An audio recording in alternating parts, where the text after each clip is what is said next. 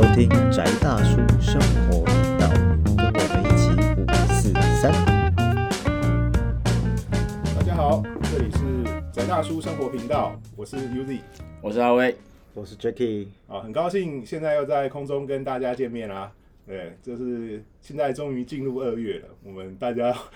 居然都可以顺利的度过二零二一年的第一个月，还活着，还活着，对，大家都还活着哦。好，那我们就继续愉快的讨论我们呃有兴趣的话题。那我们从二月开始呢，会变成每周更。对，从二月的第一周开始，会从礼拜，就是每个每个星期的礼拜五会放出我们的新的更新档，然后呃会每一集的时间会比之前稍微短一点，但是我们的更新频率会比之前高。那这样子会有更多的时间跟大家一起呃讨论相处，然后也可以呃讨论更多有趣的话题，这样子。欢迎那个打开小铃铛，哎有有小有小铃铛那个的，小铃铛吗？有啦，那个世纪末生活频道那边有小铃铛 那个订阅的。然后有任何的呃疑问的话，都可以写 email 啊，或是在世纪末生活频道底下的留言区，呃，可以提出你的看法跟呃你有兴趣想要聊的东西，我们会呃适当的回答。我也希望说有机会可以受到一呃取得一些回响。应该说取决于各位的问题啊，不适当的问题，我们大概也是不适当的回答，就 是希望希望有问啊啊多不适当，我们就不知道了。尽量尽量我们会尽全力为大家服务，这样。对对对，那其实有时候呢，我们呃，我要也这边也免责声明一下，不好意思，有时候因为我们每一次的讨论可能就是只有一个大概主题方向，然后我们没有很细节的大纲，也不会有太呃完整的的的前面的预演。所以说有时候可能呃会有点跑题，对，一定会跑。然后加上有时候口误或是小地方的错误会难免发生。那政治正确的问题，我们也尽量在克服这样子。对，我们希望说大家听的时候，克服是要正确，还是要还是要一路更歪？，尽量更歪。没有啦，就是呃，我们希望说所有我们的听众朋友，就是都能够呃在听的时候呃保持愉快的心情。然后不要有太火大的状况发生，这这比较重要。那我们讨论的东西，其实对我们来讲，都是我们各各自有兴趣或是最近在看的书。那有时候，呃，我们会希望说跟大家一些分享一下我们最近的心得，然后也给大家一些有兴趣的题目去找新的方向来看。那我们也不是说直接就要提供给你完整的资讯，因为我们自己有时候可能这个礼拜跟下礼拜想的就不太一样了。那所有的题材、所有的细节、所有的题目，那我们也希望说，呃，可以给所有朋友们一个新的有兴趣的起点，那让大家继续再去找资料来看，这样子。对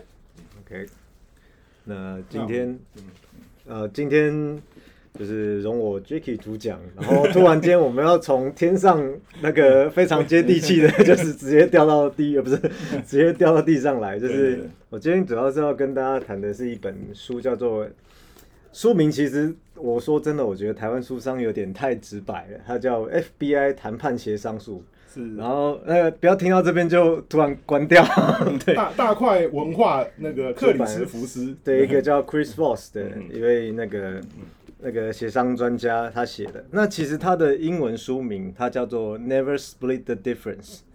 他说不要有不要有任何的，不要去特意去分别它。那这个为他为什么会这样定名？其实我们后面可能我们再聊一聊它的内容之后会更明确啊，大家会知道为什么他会这样讲。嗯那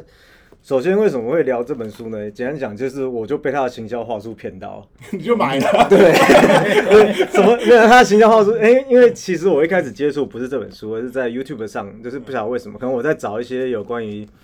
呃沟通，或者是或者是一些那种怎么讲心理学之类的资料的时候，然后就跳出这个人。那他呃，各位有兴趣可以在 YouTube 上找一个标题叫做 six 呃 sixty second or she dies challenge，就是六十秒内，然后六十秒内你不说服我，他就会死的一个挑战。这是他的课程，就是他他去他去教这种商业课程的时候，他都会开头就先给大家一个震撼弹，说，呃，先教了一些基本技巧之后，然后说，我们现在要提给你一个功课，就是假设我现在是那个绑匪，然后我有一个人质，你只有六十秒的时间说服我，然后用用上你刚刚说的技巧，对。所以超级高压力的状况对下，对，可是他他又在劝他的学员，就是呃更自愿的去尝试做这种尝试的时候，他也用上一些协商的技巧，这是在他的书里面都有举例。只说第一个是这个 challenge 还蛮有趣的，然后另外就是这本书其实一开始的那个行销话术叫做，就是他的书一开始有一个故事，是他本来只是一个从纽约的一个远景，啊虽然是人质谈判那个危机处理小组的那种谈判专家，对，但是他又觉得他自己不算专家，所以他想要去哈佛去学。哈佛有一个他们叫那种哈佛那个谈判的专案的研究室之类的一个小组，他就去报名。他就说哦，他同时又是远景身份，然后又跨足 FBI 之后，就去报名这个东西。然后那些教授也是很野道啊，就想说哇，那个 FBI 耶，然后就某一天把他叫到那种教授研究室这样子，然后其中一个是主持这个专案的那个那个专案主持人，另外一个也是聘请来，据说可能是类似国务院里面专门负责中东那种就是高高危险区域的这种协商谈判的人。我不是我们不跟恐怖分子谈判吗？对，为什么会有谈判 人员？很奇怪哦。对，然后然后就想说，哦，原来他一坐下来，那个人就那个人就提出一个问题，说：“你儿子在我手上，给我一百万，不然我杀他。”这样就简单讲，就跟他玩一个谈判的游戏。你现在在我手上，对，等一下当掉你。对，然后结果他的故事的结果就是，就是本来叫本来两个人想要洗脸，他的被洗脸这样子。然后他就发现说，哦，原来他的这种土法炼钢，就是从第一线的这种危机处理的经验里面吸收到的东西，既然在商场，那些人都是商场几十年的那种归纳的那种对协商谈判技巧，就竟然可以用得上。那他到底觉，他就觉得说到底差异在哪里？然后甚至他后来也在哈佛里面授课这样。那其实那他哦讲那么久还在还没讲他的行销话，他形象化就是 先讲背景嘛，对商务先讲背景，就是他那些商务的学员，或者是曾经跟他合作，呃，打算跟他合作的商务人士，就问他说：“你的谈判术跟我们这种商业谈判、这种理性谈判的差异在哪里？”他只回了一句说：“我们谈判不成功，人会死。”嗯，然后我说：“哦，对对耶，就是你非成功不可哎。”还好不是俄罗斯，谈判成功有问题，放放放那个催眠瓦斯，全部全部杀光，全部过量这样。对，那可是这呃这边刚好可以跳到他可能书籍后面有一一小段，呃，有一个他核心价值，其中一个叫做他不接受妥协。嗯嗯嗯，他说他说大家都以为商业上的谈判或一般我们生活中跟其他人在讨论一些事情，想要得到一些结果的时候，嗯，哎、都是一种啊，你退一步，我退一步，嗯嗯然后就可以得到一个结果。他说没有，你退一步你输了，我退一步我输了，然后我们两个都成都是一都都开开心心的走进，然后变成两个不快乐的人走出去。嗯所以这是妥，这是他对于妥协的定义，所以他不接受这种事情。嗯嗯对，那那所以就回到说，那你要怎么样在不妥协的状况之下，然后得到双方都满意的结果？那其实像在商战里面最常碰到的就是什么啊？你开个底价，他开一个最高价，然后我们在中间在这边杀来杀去的这样，然后找到一个我们都不满意的价格，然后最后只好签约之类的东西这样。嗯然后说这些都不是最理想的情况，因为那我们现在先从他的假设，先从他书里面的顺序来讲好了。其实我反而觉得大部分为什么我会想要提这本书，就讲的狠一点，就是我觉得这本根本就是用商管包装的身心灵。对，因为前面几章节，我觉得他他给我的感觉，他讲的东西让我有一种 feel。因为现在我，比如说我跟威哥还有跟小张，就是因为接触这种玄学的东西，就有人来咨商嘛，问问题。那其实他们问的问题，通常都不是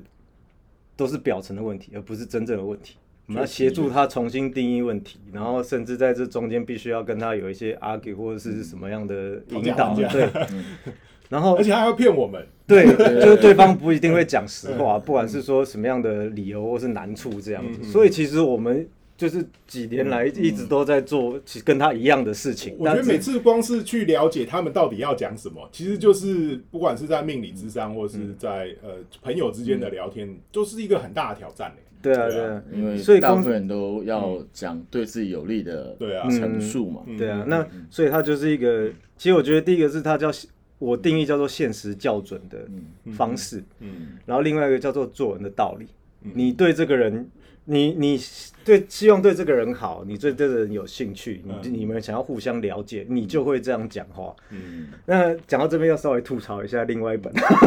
没有，就是因为这个 FBI 这个词实在大家就是美剧太舒适上好对多，嗯非常非常的习惯，然后觉得说哇，美国什么执法单位 number one 之类，嗯嗯嗯，所以在这种谈判或是什么套话或读心术里面非常多这种。然后另外一本是呃一个叫乔纳瓦罗的，他的书好像出比较多本，对他的书比较多本。那呃这一本是大师文化书，其中一个叫 FBI 这样学套话。嗯嗯那我不是说这个东西不能用，只是乔纳瓦罗的东西会非常的技术性。嗯嗯。然后再就是，如果你看两个背景的话，他们两个的背景其实有点差异。虽然说他们在那个 FBI 的受训单位，什么宽体科嗯。那个应该都有互相交流，嗯嗯。但是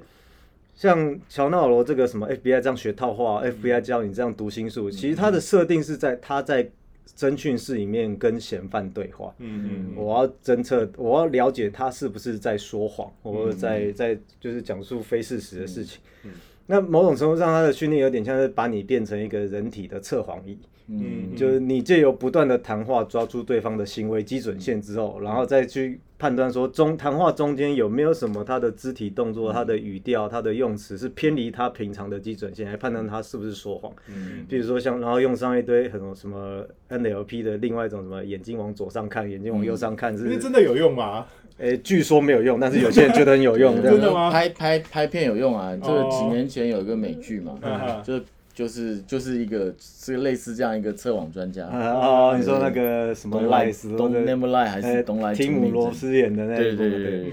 然后或者是像是哦，如果对方很不安的话，他很想要逃走的话，他会自动的把他的脚倾向那个门口的方向之类，对我有看到好像有类似对之类的东西，那些不是不能用，而是它非常的技术性。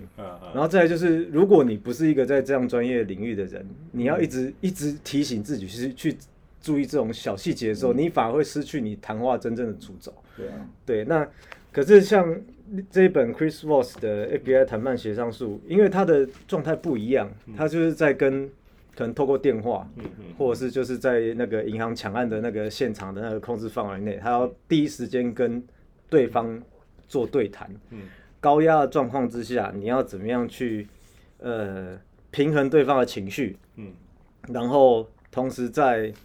呃这压力这么大的状况之下，了解他真正的需求。嗯嗯嗯。就是他们甚至可有一些案例是说，他讲到最后，他们竟然可以恐怖分子会把他们当朋友，嗯。哦。对，因为他觉得被理解了这样。子。嗯嗯嗯。对，那我们假设先从一开始，当然他还是会有一些，我觉得这种商管书就是一定要放一些那种什么，那个叫什么干货嘛，就 阿拉的用语，对不对？对对对对，就是他们会放一些放一些可以被执行的小技术，然后再掺杂一些价值观，这样反复的这种编排方式。那他也其实像他第一个第一章里面可能就讲了说，提到一个比较实用的说，一个人的声音可能至少要有三种变化形态，对他们这种专业的人来说，嗯嗯。第一种叫做非常有自信的，就是非常的 dominant，就是就是我说是就是那种大老板那种话剧也可以挡那种气魄。可他说那种声音非常不适合出现在谈判协商里面，因为你没有给对方可以表达跟转换的余地。因为我是觉得有时候如果有一个人他像很很够力的跟我讲话，呃，但是在这种高压的环境下，我反而会有一种跟他对抗，想要反抗对我想要反抗他。fight or fly 对。的，那你那这个就回到，哎、你会想要，要么想要对抗，要么想要逃跑。对可是你在你的谈判协商，其实目的是要取得共识。对是那你用这个音调很容易刺激另外两个你不想要的反应出现。嗯嗯那他说第二个声音叫呃，第二个声音他觉得是一个常备的，嗯就是幽默风趣的声音。就你、哦你讲话的时候就很自然，把嘴角往上提的时候，哎、嗯你听起来就会声音好像很愉悦，就是你的你的语调就比较轻一点，然后对方会觉得你很亲近。然后另外一个声音是属于叫做那个什么深夜 FM DJ 的声音，他说就是要缓慢，然后沉稳、感觉肯定。有磁性，对 有磁性，然后可以安心这样子的东西。怎么感觉后面就后面两项比较像把妹用的？威哥可以试一试。到时候是不是可以拿来做 PUA 用？对对对对对对，因为我觉得 PUA 其实有时候就是这边剪一块，那边剪一块，好像是哦对，嗯然后譬如说像他第二章叫做“当一面镜子”，嗯那他这边介绍叫做，他其实就介绍一个很简单很简单的技巧，叫做 mirroring 镜像。嗯什么叫做镜像？当然以我觉得这个会牵涉到我们各各国不同语言的语态或者是文法的关系，因为在这本书著作里面，英文其实是相对直接的语言。嗯所以它的 mirroring 会很简单。譬如说，你今天假设在讲述一件事情，然后我只要重复最后三个字。嗯譬如今天像我们前一之前讲一些什么什么那个，我们讲这种神怪嘛，百鬼夜行。那假设我今天是一个很好奇的人，嗯都我跟你讲百鬼夜行，然后然后你就是呃，百鬼夜行是关于什么什么年代，什么平安时代，然后就平安时代，嗯。然后哦，然后你就会然后配上一点点的停顿，嗯。然后你就，然后讲话的那个人就会意识到说，哦，我必须要为我的叙述再多加解释，嗯嗯因为我要让对方听懂。嗯嗯那同时让对方听懂的过程，其实他会觉得自己是对这个情况有主导权的，而不是被引导的。嗯那听起来会很厚黑，或是很技术或很谋略。可是其实一般对话的时候，我们如果真的对这个人讲的话题有兴趣，我很希望多知道他一点想法的时候，我们就是这样讲话的我们就是这样提问的啊、是所以我为什么会说，我觉得这是本用那个 商战理论来包装的生性，就是他前面都他这几几个原则实行技术实行起来叫做技术，可是其他在教你怎么做人，怎么跟人，怎么跟一个怎么跟对方好好的讲话或对话，或者是理解，甚至不一定是对话，就单纯的理解。嗯，我觉得是展现诚意的对对对。啊，那他用到一个，其实，在我们第一，我们其实第二集提到 Jordan Peterson 这个教授，他其实也也心理学里面有另外一个也常被 Jordan Peterson 教授引述的，叫做一个那个什么啊，突然忘记叫有一个叫 Rogers 的的行为科学家这样子。嗯那他的理论也被这一本 Chris Voss 的书引用，这样子。他说，其实就是无条件的那个正向关怀。嗯那所谓正向关怀，不是像那种激励理论就在那边狗屁这样。而无条件的正向关怀，就是你可以没有任何预设立场的去接收对方要讲什么。嗯嗯对，可是毕竟对方讲的话，有时候连他自己都搞不清楚，所以你在用 mirroring 就是镜像这件事情去跟他推共同去推敲，然后去了解他的核心问题或核心要阐述的事情是什么。OK，那第三章呢，它叫做它，我觉得这个词其实非常的卖弄啊。嗯它第三章在讲的叫做战术同理心，呃，tactical 听听到 empathy。战术就要加五百，对，对，FBI 一定要提战术，不然就觉得很 FBI 这样。对，那其实其实他提战术同理心的时候，他给他的定义叫做我可以了理解你，但是我不一定会认同你。嗯可是其实我觉得你归纳到一般的同理心，不就是这样子吗？就是我我知道你为在你那样的情境之下，我尽量理解，不能说知道，尽量理解在你当下的情境为什么你会这样想。你有办法感同身受，但是我不一定会觉得你所采取的行动是对的，或是最有利的。这完全，这其实是独立事件。嗯，他只是叫我们要非常非常明确的去练习这一个感觉。但是，一旦你展现战术同理心，而且战术同理心的意思就是，呃，像假设对方在很紧张的状况之下，然后，但是其实他最紧张的事情你也不知道是什么，然后可能你有办法重新归纳，帮他归纳或附送一次他的感觉的时候，那对他来，对双方建立信任感来说会非常非常的有用。嗯那他其中一个例子就是，呃，他指导菲律宾的那个特种部队跟当地那个恐怖分子谈判的时候，因为恐为什么 FBI 会出马？因为他们绑了美国人，哦，怪不得，怪不得，不然谁理你啊？对啊，对，那他的意思是说，他们的谈判其实其实持续了将近一两个月，我印象中好像是。可是最后，可是他指导那一个那个特种部队的的那个的主管，他最跟对方跟他跟恐怖分子谈的时候，到后来都没有谈钱或谈释放时间，而是谈说，对我了解你们的观点是，哦，自那个什么什么年代以来，然后就是你们，呃，因为他主要是当初的跟 ISIS 有关的那个、嗯就是阿布沙耶夫的那个，哦对。是。那我们之前不是，台湾台湾有一个绿对扁帽，那个那个马马前总统的那个某外外甥还是对。对，对，那他就是说，哦，我理解你们在历史上受到什么什么压迫，你的观点是这样这样。当他把对方的观点说出来的时候，突然间他那个恶名昭彰的那个阿布萨耶夫的领导人就软化了。嗯。他感觉哦，终于有人知道我要的是什么。我不是单纯要那一百万美金，或者是我每天就是为了要要上媒体去绑架人，我只是希望有人听我们嗯。听到我的立场而已。嗯。对，然后举弱势的对啊，嗯。然后再来就是最好笑的是他讲说，也、不是好笑，就是最最有趣的是他说最后结束了，事件结束了之后，然后然后某一天那个恐怖分子的的他们打热线给他们那个、那个特种部队，然后也是那长官觉得说，恐怖分子就问他说你被升官了没有？然后说，然后说，然后说没有，我没有被升官。他说他们应该升你的官的。你知道这谈判的这一两个月中间，我多少次想要杀那个人质，可是不晓得为什么你每次都有办法阻止我这样。哦，对，他是已经诚信对话到可以这样子的给你面子，我不杀他。对对 那那会不会因为没有升官，再绑一个人？我再来帮你一下。对，我来帮你升官。对，那另外一个第四第四章，它其实叫做小心 yes，然后掌握 no 的艺术，其实讲的有点绕口啦。但是我觉得我举个例子，这个东西我现在是我们台湾人一般人最常感同身受，嗯就大家都会接到贷款或办信用卡的电话，嗯嗯他从头到尾说：“先生，你需要钱吗？” 呃，我很难说我不需要，对吧？你只要说 yes 嘛，然后什么保险人就说：“啊，你是不是希望你的家人有保障？”呃，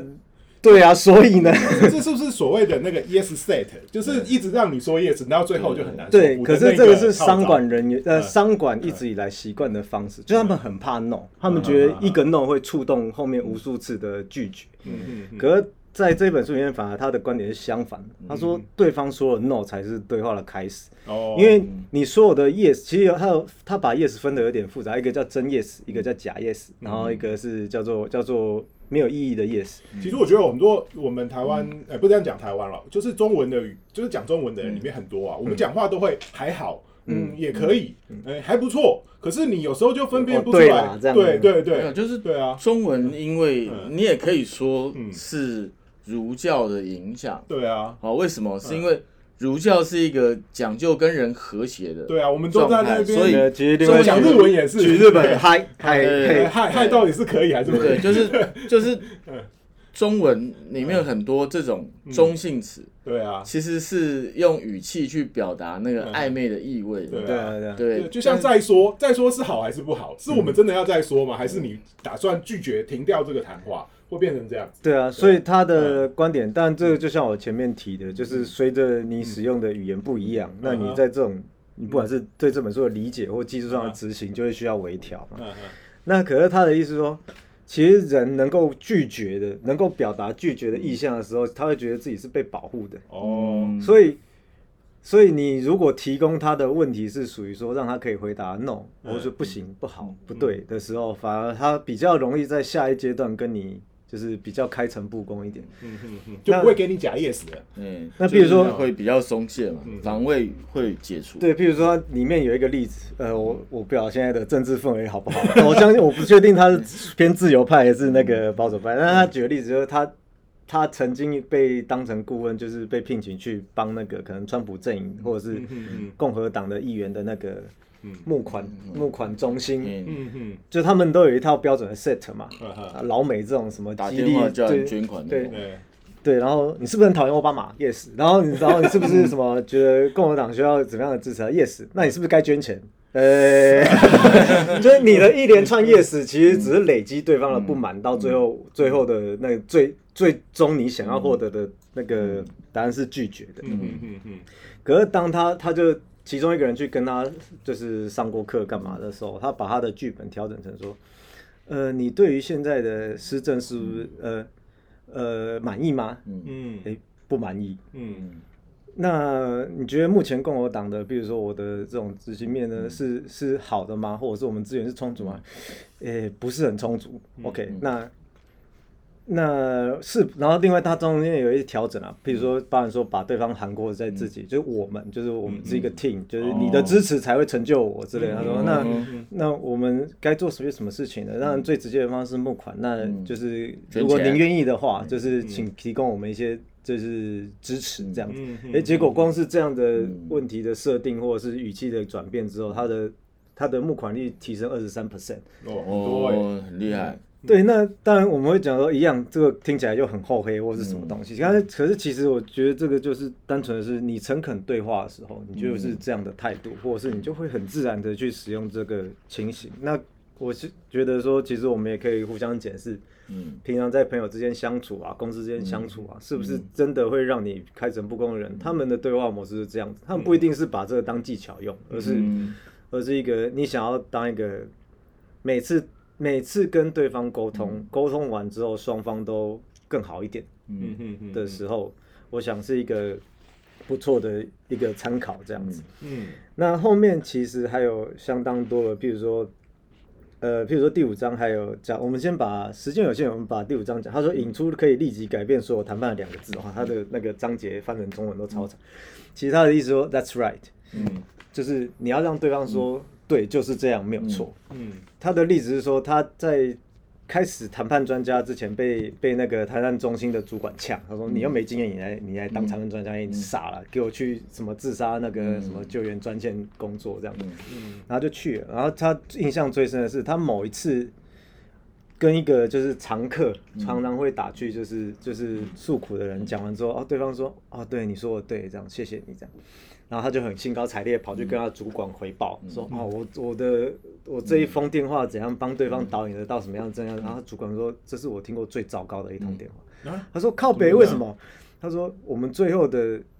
最后，他当事人要感谢的人是他自己，嗯而不是你。嗯就当他一直在说你是你讲的对，你对，OK，那个其实就只是希望赶快脱离这个对话。啊，好像啊你讲的都对啦，对，嗯就是这样子。好，我知道了，这种感觉就是。yes 的否认嘛，对，所以他说对对这种防治，自杀防治中心来讲，其实你要让当事人觉得那个是他的意思，而不是你灌输给他的意思。嗯。嗯那他才知道说，哦，原来这中间有肯定句的中间有这么大的差别。嗯。那他说，其实最好得到的这种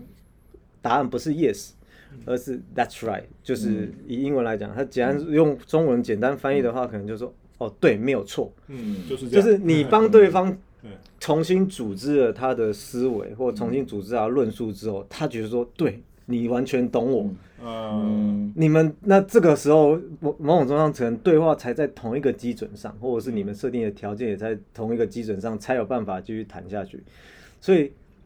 应该说这个东西一样，在平常生活中没有特别提出来的时候没有注意，可是后来经过这本书的提点之后，发现哇，原来确实哎、嗯就是我们平常在沟通或对话的情境是如此的。嗯嗯。那一样诶、好，时间有限，就 我这边做一个整，但诶，拍谁推销书红那个大块文化 要不要？要不要我跟你我认识的，干有有干有有。对对干爹个一集这样子？至少送一本，对。送两本，那那我觉得各位书商有兴趣的，我们可以记得来找。对对。对，然后我觉得这本书，但大家到后面有越来越多执行的细节。那我想各位听众如果有兴趣的话，可以自己去看。嗯那只是说这本书就像我刚刚讲的，我给他的结论还是说，它是一个用商战理论包装的 身心灵。嗯那甚至也不是身心灵，甚至是有一点像卡内基这样子，嗯只是它确实有它实际的功效。嗯它确实可以在你日常中，不管是商业活动，或者是可能家人，或者是你包含说跟你的小叫你的小孩不要捣乱之类的，都可能有效。但是我觉得核心点就在于说，你怎么真诚的跟一个一开始看起来立场不一样的人，然后产生对话，有效的对话，然后完成了这一次沟通的过程之后，你们两个人都是都比在这个对话开始之前更好，嗯就是成为一个更好的人。那我那一样不要被这个谈判协商术这个标题骗了。我觉得它的核心技术、核心的价值观，我是如此，我是如此结论的啦。那好，真的是推书哦，诚挚的推荐各 对，诚挚的推荐各位，就是有空去翻一翻，它其实非常的有趣。我在那个博客来的那个底下，它的书评，这个、嗯这个书的那个页面底下的书评，其实蛮多人也给五星啦，就是说认为说这本书是非常实用的。嗯那虽然说现在可能书展也结束二月了，那有机会可能也可以试试看，因为我觉得我们下次可能也可以来聊一聊，就是说很多有关于 FBI 的书，或是讨论 FBI 的东西。嗯我其实我对 FBI 也蛮有兴趣的，就是说虽然不是非常了解，那我也看了一些 FBI 的美剧，虽然说 FBI 美剧里面的 FBI 好像很不 FBI 的感觉，对啊，我觉得我们有机会，我想来就是说，诶、要来挖坑，对，挖一下坑，有机会我想想想，我们搞不好有机会再来讨论 FBI 其他的东西，蛮好玩的。那之前好像是说那个台湾的调查局好像跟 FBI 到底有什么差异，或是没有，就是一样，就跟 CIA 一样，大家都觉得就是所有人都是带着枪冲出去，他们没有，他们里面都是文一堆百分之八十九十都是文职啊，他们是调查，他们不是哦。他们不是不是冲 battle，不是每个都 SWAT 对对对，不是每个都实话，对对对。啊。好的，那那我们我们今天就是大概讨论这本呃 FBI 谈判协商术大块文化出的，然后由克里斯福斯所著的这本书。那有机会的话，我们也会讨论到其他相关的书。呃，这本书相当有意思，我自己呃也会找个机会把它认真的看完。那也希望说呃朋友们呃听完我们的言。的这个节目之后，也去找来看看。那我们今天节目就先到这一集就先到这边有。没有连杰宇都在推书哦 啊？那个出版社自己试下。好吧，我我会我会联络，我会联络。这一集我会发给那个编辑，我这一集我会发给编辑。好，那我们就到这边完成这一集哈。我们这里是宅大叔生活频道，我是 UZ，我是阿威，我是 Jacky，好谢谢谢大大家谢谢拜拜拜。